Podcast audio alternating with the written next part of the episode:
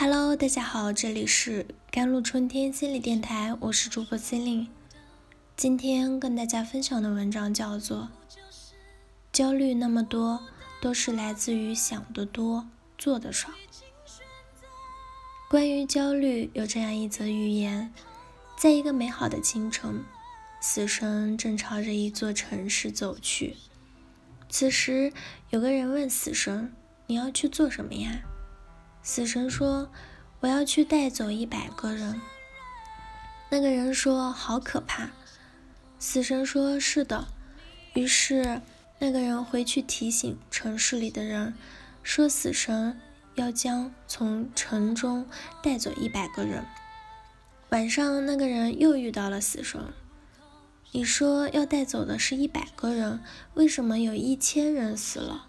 这个人说：“对啊。”死神淡定地说：“我的确带走了一百个人，但焦虑带走了其他更多的人。”这则寓言很形象地说明了一个现象：如果人们对还未发生的事情过度的担忧的话，就会给自己带来许多麻烦。麻烦还没来，自己却成了自己的麻烦和阻碍。这虽然有些夸张。但焦虑带给人们的困扰确实让人烦恼。如果不注意调节的话，它确实会干扰人们的工作、学习和社交。大部分人恐怕所有这样的想法：生活要是没有那么多的让人焦虑头疼的事情，该多好啊！自由自在、没心没肺、海阔天空。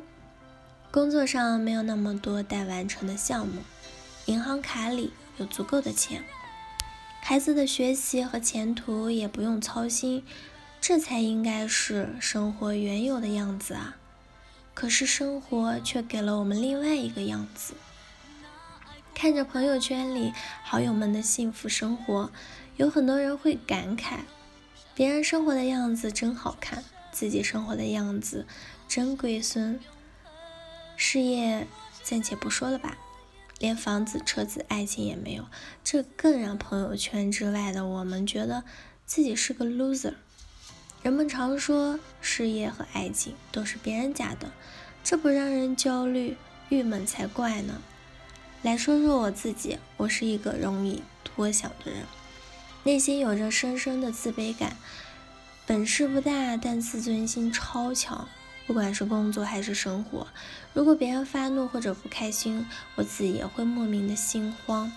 尽管不是针对我，在这种情况下，我就会尽量的避开这样的人和事，并会琢磨是不是我让对方不开心，是不是我做的不够好，对方的发怒是做给我看的。哎呀，明天又要看到他，真是痛苦。这些自责的想法在脑子里缠绕，以及对还没有发生事情的无理由的担忧，让我身心疲惫。我刻意逃避那些让我心慌、冒汗、脸红的场景和人。如果非要接触的话，我会拖延到最后，或者是招呼不打就溜掉。在看电影或者是参加讲座的时候，我往往会坐在最后一排的靠角落里。但即使这样，我还会坐在角落里，不断的担忧会不会有人觉得我很奇怪。前面那个人往后看，是不是在看我？要是失火了怎么办？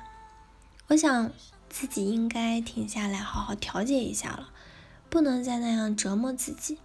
于是我辞掉了工作。准备出去放松一下，出去见见多年没见的，只是在手机上偶尔聊天的老同学和老朋友。